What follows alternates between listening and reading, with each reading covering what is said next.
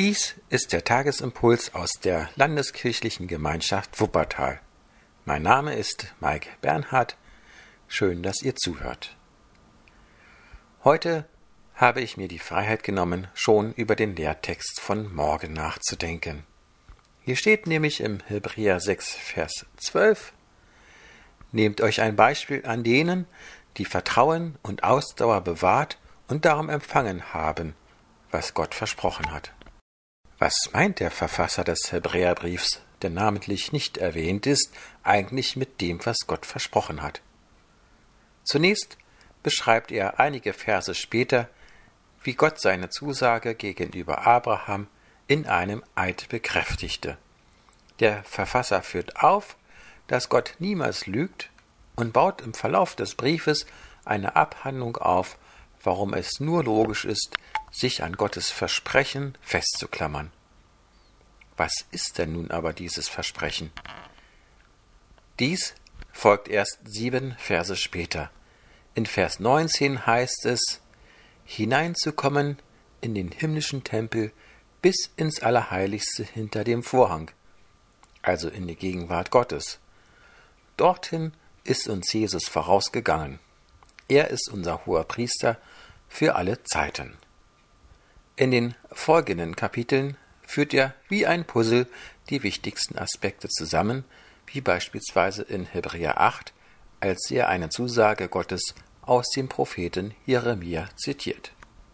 Vers 12 Denn ich werde ihnen mit Barmherzigkeit begegnen, obwohl sie der Ungerechtigkeit in ihrem Leben Raum gegeben haben, und ich werde mich an ihre Schuld nicht erinnern. Ein Kapitel später führt er dies genauer aus und bringt nun Jesus mit ins Spiel.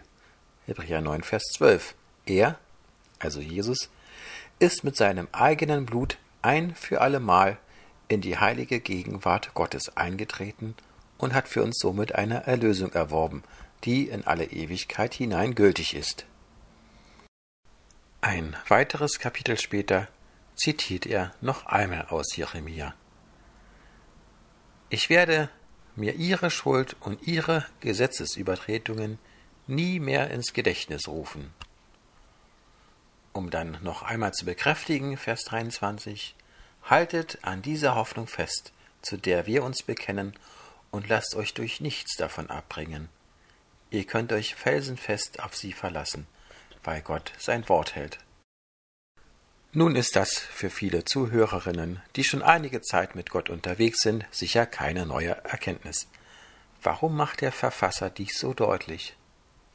Weil er uns kennt, weil er weiß, dass Zweifel uns nicht unbekannt sind.